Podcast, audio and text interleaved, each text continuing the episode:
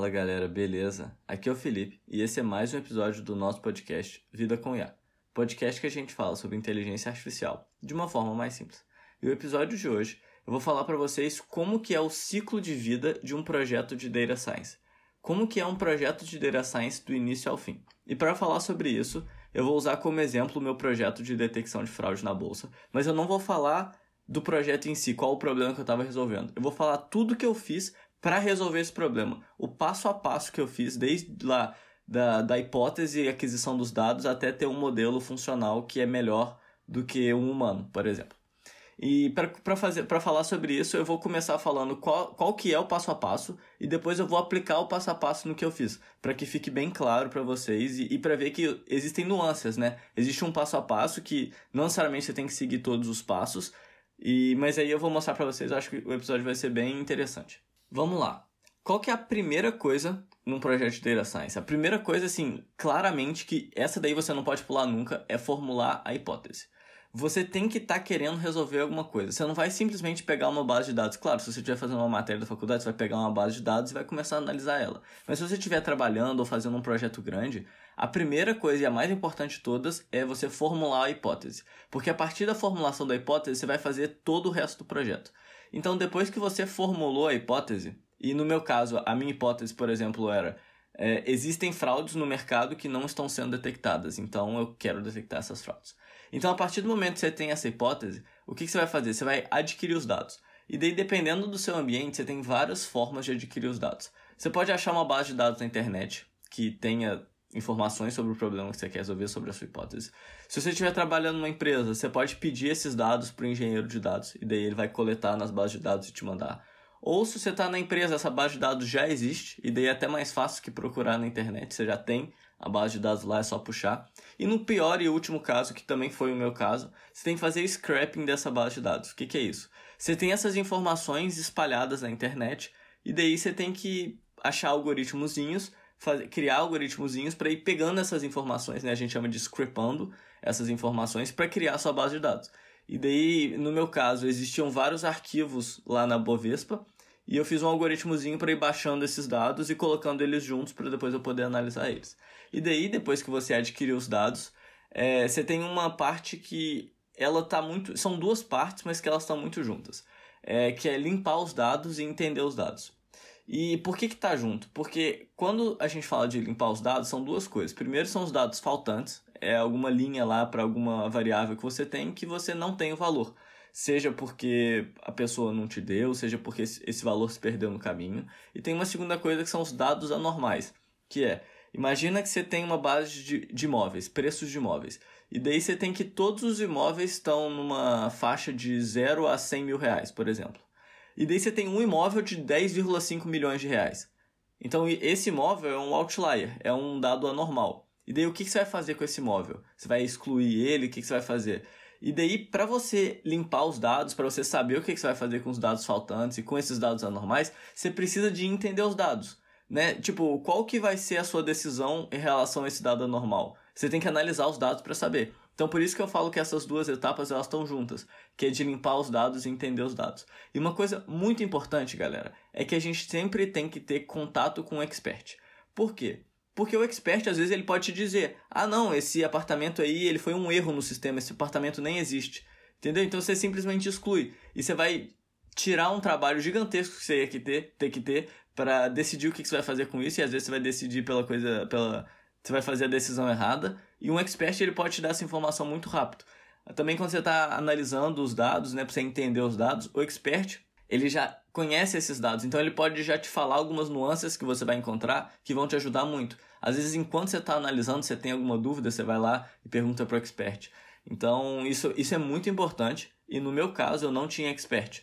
Então, o meu expert foram vários artigos científicos que eu tinha que ler e entender, e vários sites na internet oficiais de órgãos oficiais para conseguir entender como se eu estivesse falando com o expert. Então eu tinha uma dúvida, eu procurava nesses artigos científicos, enquanto a maioria das pessoas que estão na empresa, elas podem ter esse expert para contactar. Né? Se você trabalhando com imagens médicas, você não vai, você, engenheiro, querer decidir o que você vai fazer com uma imagem médica. Você vai perguntar para um médico, porque ele tem um conhecimento muito maior do que o seu.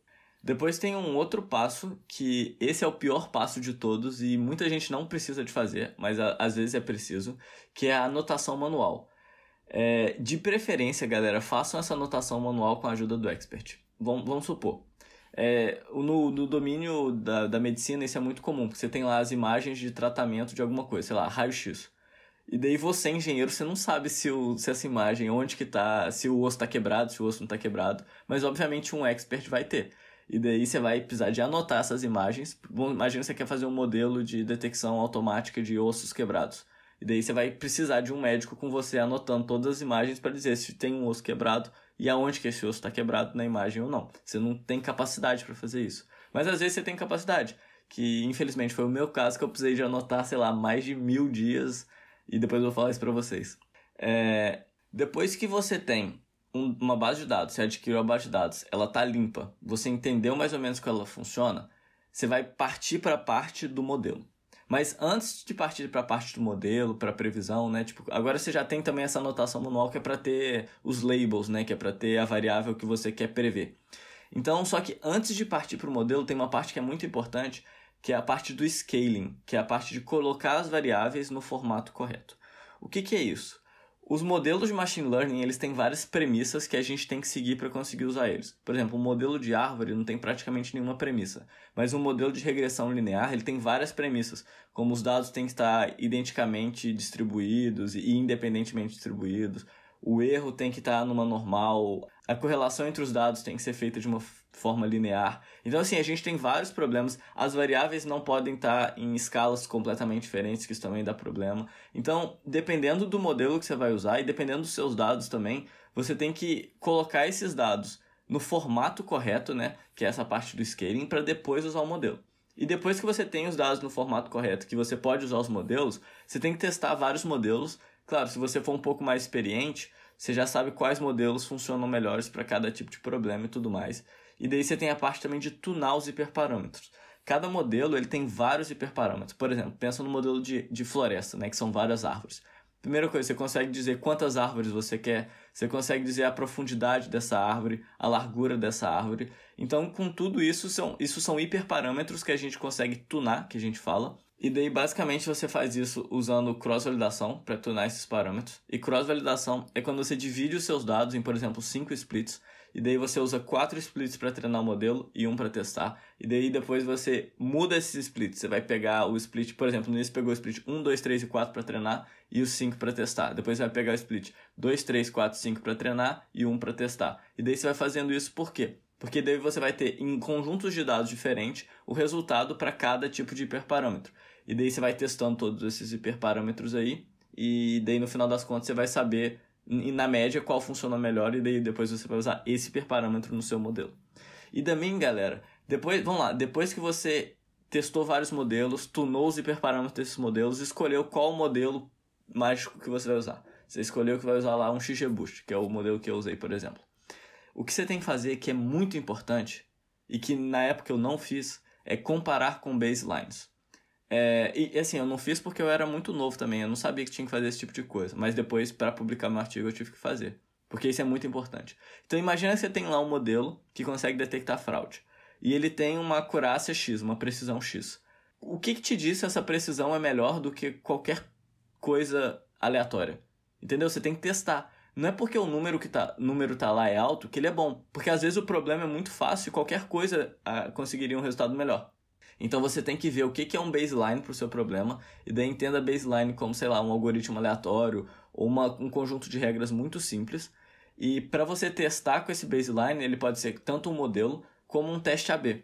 Imagina lá que o Facebook está querendo implementar uma nova feature no negócio deles. E daí o que, que eles fazem? Eles vão dividir os usuários em, por exemplo, dois grupos, o teste, o grupo A e o grupo B. E daí para o grupo A, eles vão colocar essa nova feature e para o grupo B, eles não vão colocar. E daí eles vão monitorar o que está acontecendo a partir das hipóteses, né? Lembrando sempre que tem uma hipótese. Então imagine que a hipótese é, ah, com essa feature eu vou conseguir fazer com que as pessoas passem mais tempo vendo vídeos. E daí, a partir do momento que ele implementou essa feature para um grupo e não implementou essa feature para outro grupo, ele consegue medir se você consegue, se essa feature aumentou ou não o tempo que as pessoas assistem os vídeos. Então isso é muito importante, né? Você tem que comparar o seu modelo e testar a hipótese no final das contas, né? E daí tem uma última parte que eu não fiz, mas que é muito importante se você trabalha numa empresa, que é colocar o modelo em produção. Você não vai passar um tempo todo analisando os dados, criando um modelo, para no final das contas, gente, bença, tchau. Não, você tem que colocar esse modelo em produção para ele funcionar. E daí depois que você coloca esse modelo em produção, né, tipo assim, vamos supor que o modelo em produção seria colocar uma nova funcionalidade no seu site, no caso de, sei lá, detecção de fraude, no site da Bovespa, é, falando que, sei lá, alguém cometeu fraude, não sei. Enfim, é, depois você coloca o modelo em produção, você vai monitorar esse modelo, né? Você tem que ver se ele está funcionando do jeito que você treinou ele. Imagina que ele tinha uma precisão de 80% quando estava testando. Mas aí, na, na, na base de teste, né, na vida real, ele está tendo uma, uma precisão de sei lá, 30%. Então você tem que monitorar esse modelo e se ele tiver com uma precisão ruim, você tem que retreinar ele. Primeiro que se ele tiver com essa precisão ruim, você tem que ver onde está o problema, porque nesse caso com certeza tem um problema. E daí tem outros casos que você só precisa, não tem um problema, mas você, como você adquiriu muitos novos dados, ou às vezes os dados eles têm uma relevância temporal, você tem que retreinar ele a passar do tempo quando você adquire novos dados, né? E uma última coisa muito importante para falar antes de eu entrar em como eu apliquei tudo isso é, galera, se o seu problema for muito difícil, né, um problema de muitas etapas, divide ele em sub, subproblemas menos complicados, né? Porque às vezes você precisa de várias etapas para solucionar o problema e daí você primeiro soluciona a primeira etapa, depois a segunda etapa, depois a terceira etapa, e daí fica muito mais fácil você fazer o projeto por completo, né? Muito mais fácil você solucionar pequenos problemas e depois juntar isso tudo do que solucionar um problema gigantesco de uma vez só. E agora que a gente já sabe bem como é que funciona esse ciclo de vida, eu vou falar o que, que eu fiz. Então, a primeira coisa que eu falei é a hipótese. E a minha hipótese é: existem fraudes. A minha primeira hipótese, né? Porque eu resolvi dois problemas. A minha primeira hipótese era: existem fraudes no mercado que estão sendo feitas e não estão sendo detectadas. Então, depois que eu tinha essa hipótese, eu tinha que adquirir os dados. Como eu falei, eu tive que fazer um scrapping na base de dados da Bovespa para depois colocar isso tudo. Porque não tinha uma base de dados na internet eu não estava numa empresa. E, obviamente, a primeira coisa que eu fiz foi procurar essa base de dados fácil na internet. Só que ela não existia. Segundo, é, não existia um expert, no meu caso. Então, eu tive que ler vários artigos e tudo mais. E, gente, essa parte é muito importante mesmo. Se eu não tivesse lido todos esses artigos, eu não entenderia o o que, que eu estava fazendo, aonde que eu tinha que procurar, entendeu? Depois eu falei, limpar a base de dados. No meu caso, eh, não existiam dados faltantes. Isso eu fiquei muito feliz porque queria dizer que, tipo, a base de dados da Bovespa, ela era confiável. Porque também se tem dados faltantes, quer dizer que talvez essa base não seja tão confiável assim. E tinham vários dados anormais, mas por que, que eu falei que os dados anormais são importantes? Porque depois de ter o contato com o expert, né, bem entre aspas, porque eu tive que ler os artigos e tudo mais, e entender os dados, eu entendi que os dados anormais eram as coisas mais importantes para o meu problema. Por quê? Porque as fraudes elas se encontram nos movimentos anormais, nos momentos anormais. Então, o que, que eu faço com os dados anormais? Eu não faço nada, porque é ele que eu quero para identificar essa possível fraude, né? Se eu excluísse os dados anormais, eu não tinha fraude em nenhum lugar, entendeu? Não, não fazia sentido. E daí eu tive que entender os dados. E nisso daí, gente, eu passei muito tempo. Eu tracei vários gráficos para entender, ah, o que está acontecendo nesse dia, o que está acontecendo nesse período, qual é a diferença dessa ação para essa ação. E, e daí, para conseguir analisar direito, eu criei novas variáveis. Como que eu fiz isso? Primeiro com a ajuda do expert, então eu estava lendo os artigos e vendo o que, que a galera via como uma fraude, né? Como detectar uma fraude. E daí a gente não usa só os dados brutos. A gente usa a combinação dos dados brutos, a gente usa a média, a gente usa o desvio padrão. E com isso eu criei novas variáveis. E daí eu vi a correlação entre as variáveis e, e tudo mais. E daí, galera, é, a parte da anotação manual foi aonde eu comecei a dividir o problema. Por quê? Porque o meu problema é insider trading. E insider trading está relacionado com informação privilegiada. Então o que, que acontece? Você tem alguém que recebeu alguma informação privilegiada, e daí essa pessoa vai usar essa informação privilegiada, por exemplo, para comprar uma ação ou vender uma ação. E daí no futuro, essa informação vai se tornar pública, e como a pessoa sabia disso antes, e ela comprou a ação, por exemplo, e essa notícia foi uma. E daí vai sair uma notícia em relação a essa informação, e a notícia é boa, a informação é muito boa para a empresa, o preço dessa ação vai subir, e daí essa pessoa ganha dinheiro. Então, para detectar as fraudes, a gente precisa de detectar os dias que tem notícia.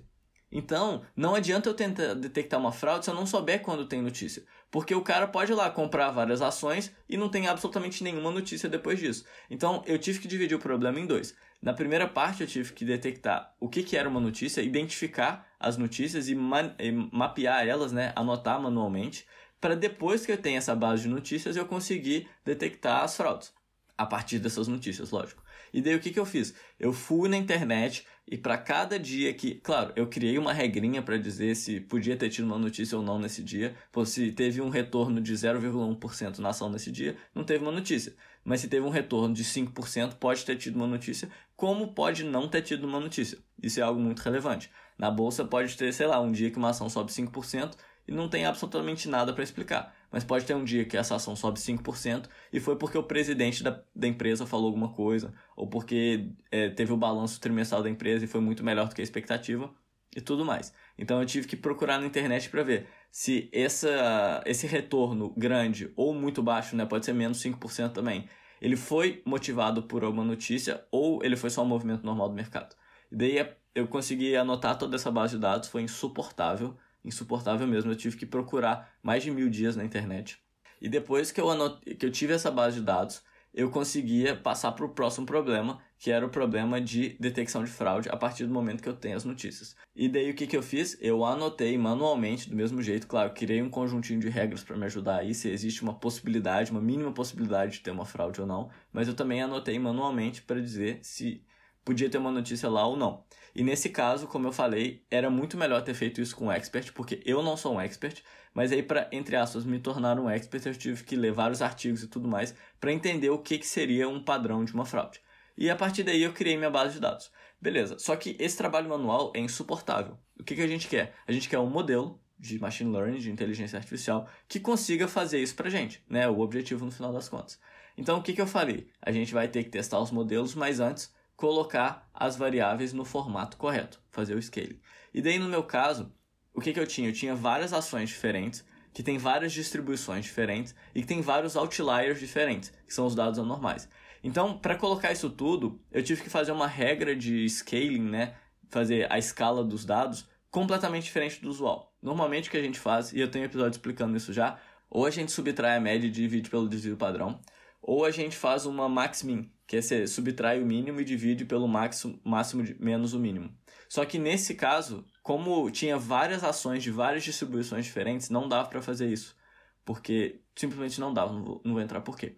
E daí eu tive que criar uma nova forma de fazer esse scaling nos dados, que era basicamente eu peguei a, a distribuição e daí eu ordenei ela e peguei a posição do valor na, na, na nessa ordenação. É, é uma coisa que chama quantil, eu peguei o percentil né, dessa, dessa distribuição e daí eu transformei os meus valores para esses quantis. E daí funcionou. E eu falei isso no primeiro episódio, eu falo de novo. Foi uma coisa que eu fiquei muito feliz de fazer, porque sem isso o problema era irresolvível. É, a partir do momento. Tipo, antes eu não tinha feito isso, e daí eu testei meu modelo. E daí quando eu fiz esse scaling, o resultado do meu modelo mais que duplicou. Ou seja, tipo, isso foi crucial para dizer se o modelo funciona ou não, só para vocês verem o quão importante é essa parte de, de scaling dos dados. E quando eu publiquei meu artigo, todos os revisores falaram que essa técnica que eu usei, que ninguém, tipo assim, não, não é uma técnica usada, foi uma técnica muito inteligente para o problema. Enfim, aí é uma coisa que eu fiquei orgulhoso de mim. E daí depois eh, tem a parte, depois que eu coloquei as variáveis no, no formato correto, você tem essa parte de testar os modelos e tunar os hiperparâmetros. É, na época eu nem sabia que cross-validação existia, então, nesse caso, eu tive a ajuda de uma pessoa mais experiente e ele me deu um modelo que funciona bem. Então, como ele é experiente, ele sabe mais ou menos quais são os hiperparâmetros que funcionam. E daí ele já me deu um modelo com os hiperparâmetros que, hiperparâmetros que funcionavam muito bem e, e daí eu usava esse modelo que ele me deu. É, e daí depois eu fiz essa parte de comparar com os baselines para publicar o artigo. Eu não tinha feito isso antes de publicar o artigo. Isso daí tinha sido um erro. Mas você precisa de fazer esse baseline para saber o quão bom o seu algoritmo é, entendeu? E daí depois que eu comparei com os baselines, eu vi que realmente meu algoritmo era muito melhor do que um conjunto de regras simples ou um algoritmo simples ou um algoritmo aleatório. Como eu falei, eu não fiz essa parte de colocar o um modelo em produção, era mais um projeto de pesquisa e tudo mais, mas essa parte é muito importante. E a segunda hipótese que eu tratei lá era se é possível prever notícias. E nesse caso, eu já tinha a base de dados, eu já entendia muito bem os dados, essa base já estava anotada, a, o scaling das variáveis, né, as variáveis já estava no formato correto, a gente só precisava mudar um pouco qual era o problema. Então, antes, a partir do momento que eu tinha uma notícia, eu procurava se tinha uma possível fraude antes dessa notícia. Nessa segunda hipótese, a partir das negociações eu tenho que prever que era notícia. Então eu só mudei um pouquinho a, o jeito de entregar os dados para o modelo, e obviamente o problema ficou muito mais difícil. E daí com isso eu, eu consegui prever tudo mais. E aqui que eu quero falar do baseline, porque isso é uma coisa muito importante. Quando eu vi lá, eu vi lá, meu algoritmo tinha uma precisão de, sei lá, 25%. E eu, nossa, ele consegue prever com 25% e tudo mais. E eu achava que meu algoritmo era incrível. Só que, quando eu fui testar os baselines, ou seja, os algoritmos aleatórios, eles conseguiam às vezes 25%, às vezes 20%, então estava mais ou menos a mesma coisa que o meu modelo. E eu descobri isso, sei lá, um mês antes de publicar o artigo, ou seja, meu algoritmo era péssimo. Então eu tive que, depois que eu vi que o meu algoritmo não era tão bom, que eu comparei ele com o baseline, eu vi onde tinha alguns possíveis problemas no meu algoritmo, e daí eu solucionei esses problemas e eu consegui ganhar bastante dos baselines depois disso. Então, só para mostrar para vocês o quão importante é comparar o seu algoritmo com o baseline, porque você vai, nesse caso, você vai realmente saber como que ele está é, em relação a alguma coisa aleatória. Porque se ele não é tão melhor com aleatório, ele, é porque ele diz que ele é horrível e ele não tem inteligência por trás. Então, só para falar isso para vocês que é muito importante. E eu acho que era isso que eu tinha pra falar para vocês, galera. É, eu acho que é importante eu falar sobre esse negócio de projeto de data science do início ao fim, porque, pô, às vezes eu fico falando tanto modelo, modelo, modelo, só que precisa de tanta coisa que antes de chegar no modelo, que a gente gasta muito mais tempo que o modelo em si. Vocês viram, o modelo são duas etapas, que é a etapa lá de fazer o scaling das variáveis e testar o modelo. Só que tem várias etapas lá, né, de formular a hipótese que é o mais importante, adquirir os dados, contato com o expert, limpar os dados, entender os dados, anotação manual quando precisa, que demanda muito mais tempo que essa parte do modelo e eu não falo tanto e as pessoas em geral não falam tanto, né? Essa área de inteligência artificial é tão glamurosa, mas a gente não fala do que não é glamuroso, né? Que você vai passar, sei lá, cinco dias limpando dado, entendendo dado, às vezes muito mais do que isso, né? Eu gastei, sei lá, três meses para entender os dados e, e, ter o contato com o expert porque eu tinha que ler os, os artigos, né? Então, era isso que eu tinha pra falar pra vocês, galera. Não esquece de seguir o podcast nas redes sociais. No Instagram a gente é podcast.lifewithai e no LinkedIn é só lifewithai. Se vocês puderem dar cinco estrelas, ajuda muito no Spotify ou na plataforma de áudio que você escuta, na plataforma de podcast. E até quinta que vem, galera. Um abraço e tchau.